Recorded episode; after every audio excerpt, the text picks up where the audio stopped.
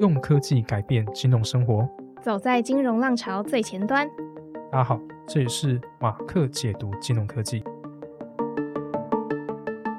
一个专注于金融创新的创业者，希望透过文字与声音，让大家知道科技正一步一步的改变我们的生活。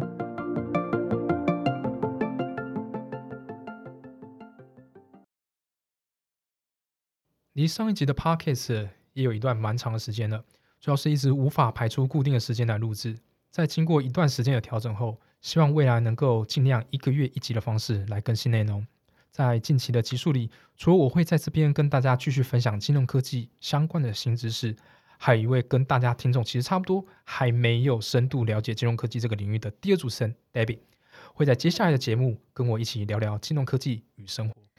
各位听众，大家好，我是 Debbie，我可以说是一个 Podcast 的创作者，那我也是一个不折不扣的金融科技小白。刚好呢，在这个节目里可以跟 Mark 互补一下。那 Mark 呢，在 Podcast 上面休息了一年，相信各位听众也跟我一样好奇，Mark 在这一年里面有观察到台湾的金融科技有什么大方向的走势或是改变吗？的确，近一年来啊，台湾也是因为受到疫情的影响。民众啊，他在为了避免不要外出啊，所以会一直大量去使用金融相关的数位服务，或是线上的一些服务产品。所以也很多的金融机构开始了进行一些数位转型的功能，像是存网银啊、存网保一体等等，就是他一直会看到的一些线上金融服务的产生。再来就是跟民众比较贴近的，像是电子支付，以及近期大家最常热门会听到的 BNPL 先买后付等等服务。BNPL 模式，那顾名思义就是 Buy Now Pay Later。我记得苹果公司在今年六月初的全球开发者大会，也有发表 Apple Pay Later 这样子最新的支付方式，对吗？没错的，Apple Pay Later 是一种先买后付的概念。先买后付呢，是一种可以在没有信用卡的情况下，能够使用分期付款的方式。那分期付款中呢，也不会收你任何利息或者滞纳金，当然除非你有违约了，那这些金额才会产生。不过，即使违约啊，它其实不会像是信用卡这种循环利息一样不断的滚滚滚来滚去。大部分呢会有比较透明的费率。那像 Apple Payer 就是让民众呢可以在把它账单在六周内分四期去付款，而且在购买当下呢，他必须要先付第一期的费用，然后接下来就是两周付款一次。但其实每一家的 BNPL 业者，他在分期的方式就不太一样，所以可能还是要看当地的业者或当地的国家的状况。我想要问 Mark，假设我今天用 Apple Pay Later 买了一个四万元的科技产品，那我后续会怎么付款呢？目前来说的话，Apple Pay Later 目前就在美国。那在美国的话，如果一个客户先呃要买这个东西，然后进行付款的话，那会先付第一期就是一万块啊，了解。然后接下来的话，每两个礼拜，因为像美国的话，他们就是双周薪制，所以他们就是每两个礼拜再付下一期的款项。嗯，所以在六周里面呢，每两周这样付的话，就会有四期款项。第二周、第三周、第四周都继续付一万块，就可以把这个商品就是是完全的清偿了。那你在其实付款的第一天，你就可以拿到商品，所以才会有这样子的。哎，你还没有完全付完款项，但你已经先拿到商品来做使用的概念啊，听起来是一个非常因地制宜的商业模式。那我想要问，BNPL 这样的模式会主要是哪个族群会用得到呢？但主要还是属于比较年轻的族群啊，像历世代啊、千禧世代这种族群，他们大部分就是没有信用卡，或是信用卡比较低。那另一类的话，就是金融基础建设比较不足的区域，那这些刚好它的信用卡使用率比较低啊，像是拉丁美洲啦或者东亚地区，那这样的产品分歧的产品，就对他们来讲买东西的压力就会下降，然后也很适合年轻族群做使用。那这样算起来，我刚好就是这个模式主打的 Z 世代消费者诶，因为我过去其实也有遇到，就是我没有信用卡，所以有一些消费行为是不能做的情况。那 BNPL 这个模式不会滚雪球的算利率，感觉也是一个能够良好控制预算的消费行为。那我想要知道说，目前台湾这样的商业模式有哪一些公司在做呢？目前的话，台湾越来越多厂商来加入。那首先大家比较比较知名度比较高的，像是中珠的银角零卡，还有像日商的 FT。那 PC Home 的话是最近呃今年呢近期它包括它收购自己的后支付业者，所以它推出了热分期。那包括一些网美电商美而快，还有这个新加坡新创 Atomy，这个是因为他们背后有一个 AI 蛮强的公司。再是中友这个 Beauty Pay，他们就是慢慢的开始接近台湾市场来做竞争。不过也是因为有这么多业者开始进来，然后就越来越多人开始使用这样 BNPL 的服务。嗯，大家其实会对这个新兴的金融服务也开始产生忧虑。因为 BNPL 它实际上属于消费信贷，所以当很多用户的使用的时候，它就会产生一个潜在性的系统性风险的问题。所以其实像很多立委啊，或一些对金融领域比较稍微有名的人，他就会说，哎，那是不是 BNPL 会是下一个台湾双卡风暴会再度上演的一个金融服务？哎，各位听众刚也有听到四个字叫做双卡风暴，那刚刚提到的双卡风暴是什么意思啊？双卡风暴其实是在二零。零五年下半年发生的，那稍微有点年纪的应该会知道，它主要是因为银行在信用卡和现金卡发卡过度，因为在那个时候啊，银行在扩展自己的服务嘛，所以它其实推出广告就会鼓励民众去借钱消费，然后这其实是一个很严重的问题，像比如说像是那时候。在菜市场或夜市，它都有一些办卡摊贩，而且办卡就可以免费的拿到一些礼品啊。所以像，而且他也没有去控制说，哎，到底一个人可以申请几张卡片。所以很多那个时候还没有收入的学生，他就拥有很多信用卡，很多的这种现金卡，他可以不断的去扩张自己的信用，借钱去消费。然后他还以为这个是一个很好的使用方式。嗯。所以那时候突然就是在二零零年下半年的时候，有一家银行就是说，哦，不行，好多人负债，或是没办法。还卡，所以那个时候有将近大概百万人成为卡奴，所以那时候就产生了一个银行大量呆账的金融事件，所以我们称为那个时候叫做双卡风暴。啊，了解。那看起来 BNPL 模式对台湾消费者来说还是一个非常新颖的金融科技。那不知道上面讲的那些公司未来又有哪一些可以分到这个市长最大的一块饼呢？但各位听众也有观察到。台湾目前支付工具的发展其实已经蛮普及，而且很成熟了。那同样都是金融科技这样的高度竞争下，BNPL 是不是真的能在台湾打开市场呢？节目的下一个部分，我会跟 Mark 聊聊国外 BNPL 现在的发展，试着让各位听众对台湾的 BNPL 模式它可能发展有一个简单的蓝图。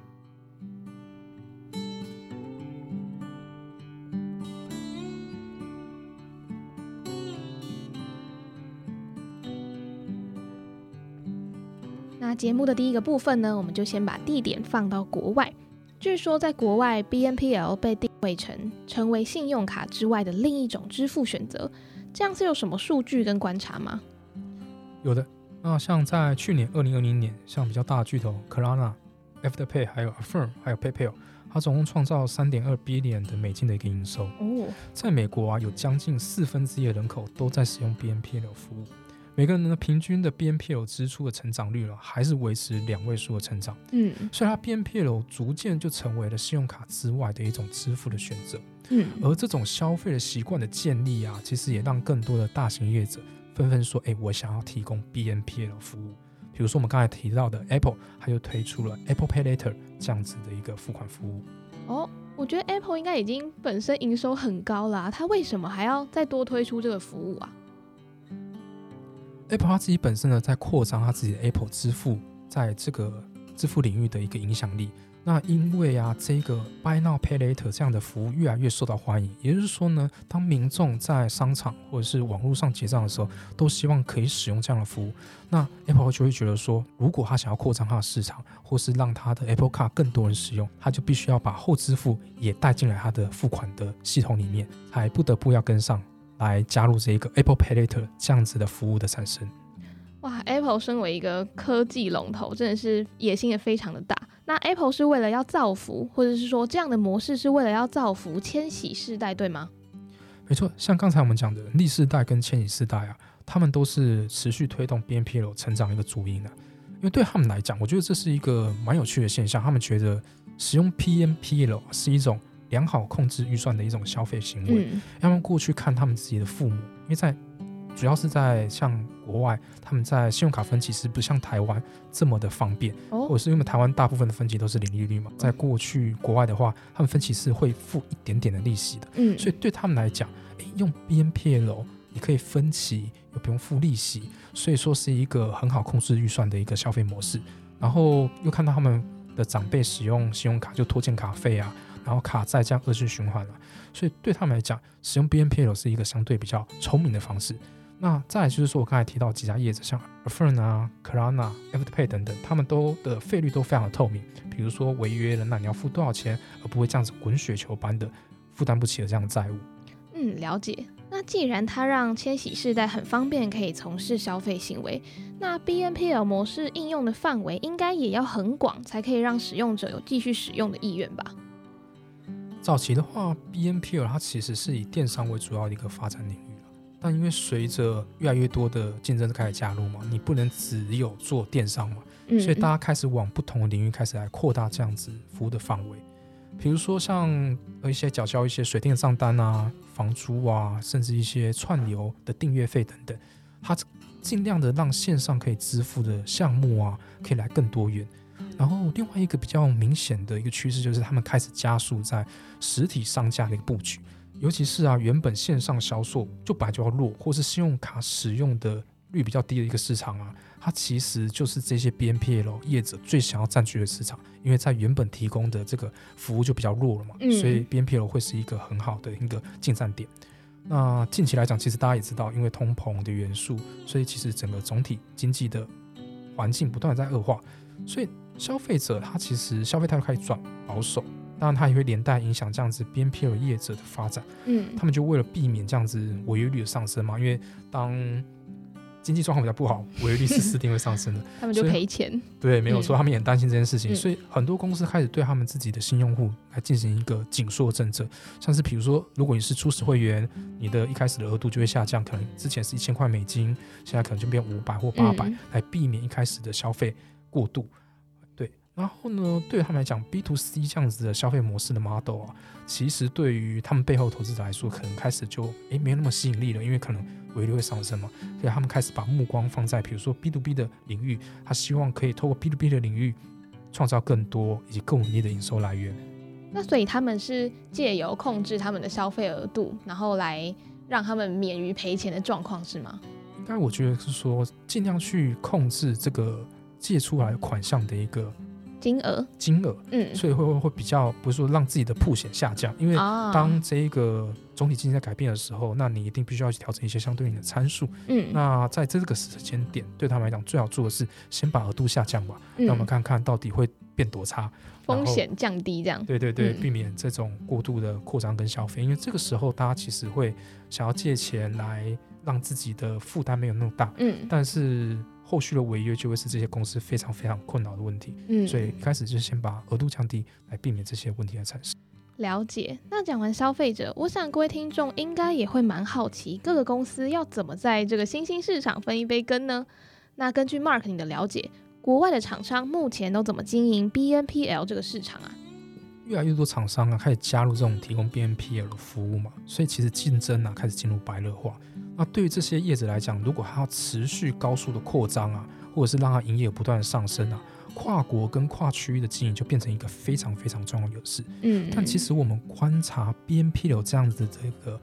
呃商业模式啊，它其实没办法单纯的复制。这一国家的商业模式直接扩展到另外一个国家，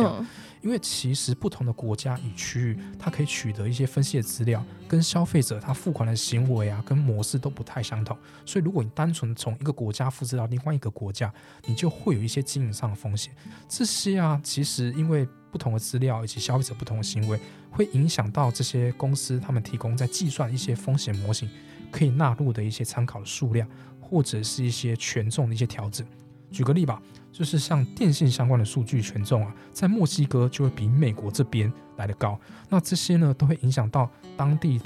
提供的一些，比如说借款的额度啊、分期的方式等等。那我想要问，就是电信相关数据的权重，举例来说是什么啊？呃，比如说它的呃通话时间的长短，以及它有通话的联络人数，甚至是他自己缴电话卡。缴电话费的一些账单，这些收费的一些数据等等。哦，那墨西哥会比美国高，是指？嗯，这一点的话，其实我稍微查一下数据了。像墨西哥是全球第五大最喜欢讲电话的一个族群哦，所以相对来讲，这些数据就会说，哎，它比较依赖这边来提供数据，可能就比较得到一些比较好的一个精准的风险模型啊。了解。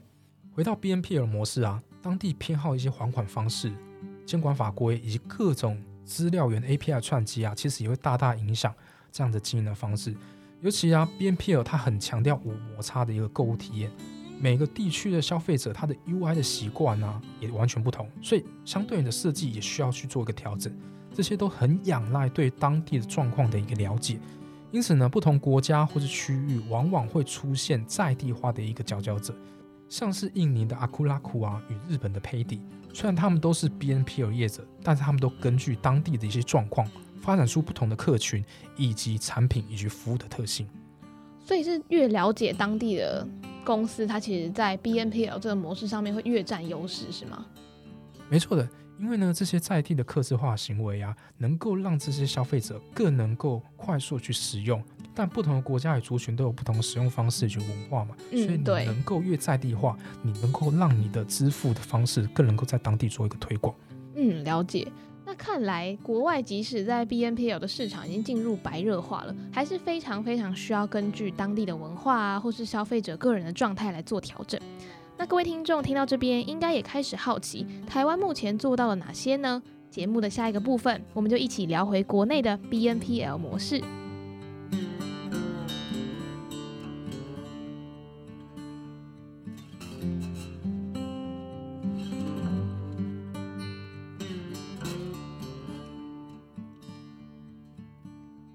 节目的第二个部分呢，我们就回到国内。刚刚也有说到，国内的 BNPL 市场目前可以说是百家争鸣的状态。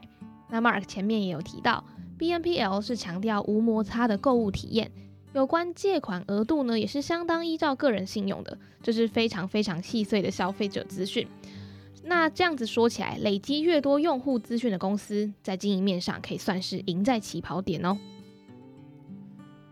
台湾呢，光是二零二二年呢，就有像新加坡商 Atomy。所以我刚才讲了，它是提供 AI 的这样子的分析的服务，所以他觉得他可以把客户的一个数据分析的更精准一点，所以他依照这个优点，他进入这个市场。那像中信资龙啊，以及台湾大哥大业者加入啊，都是背后有一个资源，就是说他们比如说台湾大哥大就有一些缴费电信单的一些资讯，可以去做一个索取。所以呢，他其实进来这个市场都是想要争取像是无信用卡或是信用卡额度比较低的这个族群来作为使用。那为什么他们会这么依赖所谓的用户资讯来做分析呢？因为台湾呢，它仅限于传统金融机构才可以调阅这种征信的资讯，所以啊，像这种 BNPL 业者，他就必须透过其他用户的资料来建立了相关模型，才能准确的预估评估这样的风险。因此啊，资料收集数量以及分析呢，变成了业者这样竞争力的一个来源。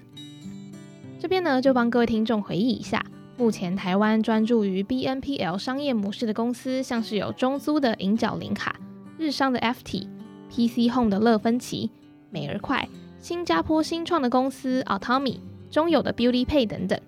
那以最新的数据来看，台湾两大龙头业者分别是银角零卡以一百万的会员数夺冠，FT 以七十万次之。那这两间业者的呆账率呢，都控制在百分之一左右，是非常低的呆账率。那中租既然能成为龙头，看来它是掌握了很大的用户数据。这方面中租是怎么达成的呢？的确啊，不同 BNPL 厂商啊，不管是台湾还是国外，都有它特殊专长的地方。那像中租呢，因为它已经从事消费分期的服务已经超过二十年，它自己内部呢累积非常多的借款数据啊，跟分析资料。这些呢，他把它数据整理完之后呢，再导入他的一个真实模型的建立，这些我们称为叫做另类数据的分析。这也是因为这些数据的分析呢，才能让中租呢自己本身在带账率不到一 percent。但对于其他新进入的业者来说啊，如果没有这一些数据的支持啊，他们本身自己在初始额度的设置，或者是使用族群的扩张啊，它就比较有限。不像中租一样，还有很多不同的族群的资料，还有很多的一个初始额度的一个调整等等。所以说，如果这些新进入的业者啊，大部分都还是要仰赖跟其他产业的业者来取得相关的资料来进行分析，才有办法慢慢的扩张自己在这个领域的一个呃占有率。嗯，刚刚有提到真审模型的建立，那个所谓的真审模型是指什么呢？一般来讲啊，每一个人在我们在评估这一个人的信用的时候，就会有个 model。比如说啊，你可能过去你消费的次数，比如说五次啊，然后每一次都有按时的缴交你的信用卡账单啊，或者是说你的电信费用都有不断的缴款啊，这些呢，我们可以把它建立成一个模型，说哦，这样的人他的违约的几率。大概会落在什么样的程度？那根据这个，我们就给他分数。那到底这个分数下来，我可以愿意请你多少钱，给你多少分期，就会有一个相对应的这样模型的建立。每一个人会有一个对应的分数，那你就可以根据这个分数来进行一个放款的动作。那在这一个借贷行业来讲，是蛮常去建立这样的模型来对一个人的信用进行评估的。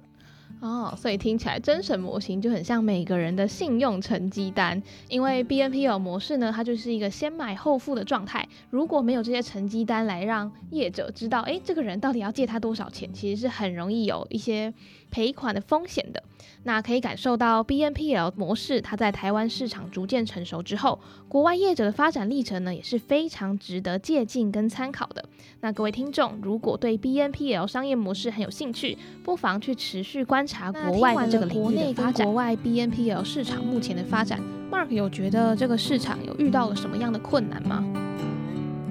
目前来说的话，国外跟台湾来讲，都对于监管这一块开始有开始比较多的一些想要去立法去管制。那台湾的话的问题在于说，目前监管还没有很明朗。台湾在过去几年来啊，对于新创的这种服务的监管，它其实有两个比较主要的特点。首先呢，大部分他们不会直接立新法，而是呢，他们会把旧的法规来进行一个调整或修改就好。像是过去一些外籍移工的国外小额汇款这个办法，它就是在并在所谓的电资的管理条例里面直接来这样做就可以了。那或者是说呢，他们把一些新型的金融服务的一些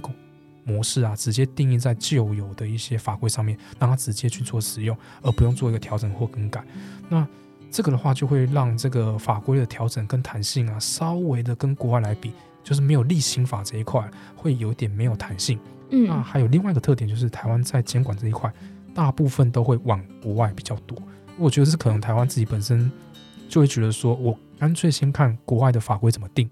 再来定就好，效仿的感觉。对对对，不然万一你今天台湾我要做第一，定了一个法规，但发现成效或是问题漏洞非常多，那对于我们的监管机构来讲，这是他们不太愿意承担的风险。嗯嗯嗯。所以大部分来讲呢，都会诶观察一段时间，然后觉得哦可以了，那我们现在有什么法条，嗯，可以来调整修改就好。因为你直接立一个新的法条，它的困难度跟风险太大，对，都会非常大。不过呢。其实随着像台湾像用户越来越多边片的用户其实成长越来越多。那虽然目前蛮多专家都在事情可能会有一个像是刚才讲的二次的双卡风暴的发生，所以呢，他们都希望说，哎，政府应该要立法了吧？监管机构你必须要出来讲一句话了吧？但其实就现实面的考量来看呢，目前的用户呢都还没有达到一定的规模。那国外监管它其实也刚在立法，在起步，所以呢，对于不管是台湾 BNP 的业者或是我们自己本身台湾监管机关来讲，嗯，都会觉得说，哦，我过早去做一个监管啊，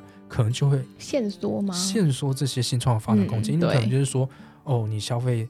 可能不能超过多少啊，那你分期不能怎样，那你一定要做到什么事情？嗯，那这一些的话，其实就会限制说，我们在国内业者在发展他们自己的服务的时候的发展的空间，嗯那你可能就会扼杀他们的创新性。再来呢，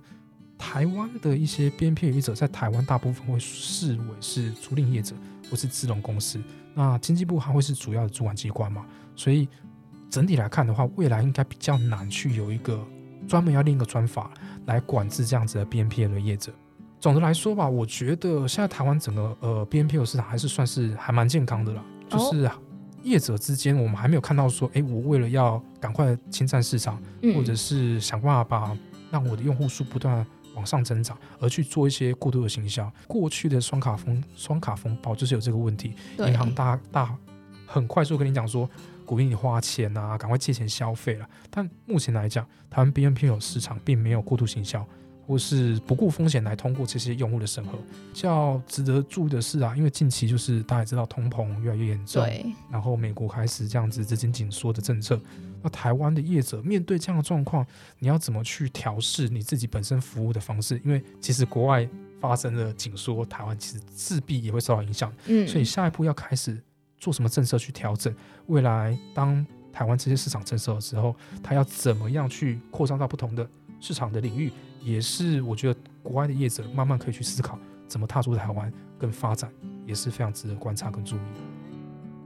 听到这边，我觉得监管机关控管 BNPL 业者的严格与不严格程度，将会大大的影响这个模式未来的发展。那如果对这个模式有兴趣去进一步研究的听众朋友，可以去关注监管机关未来的规范。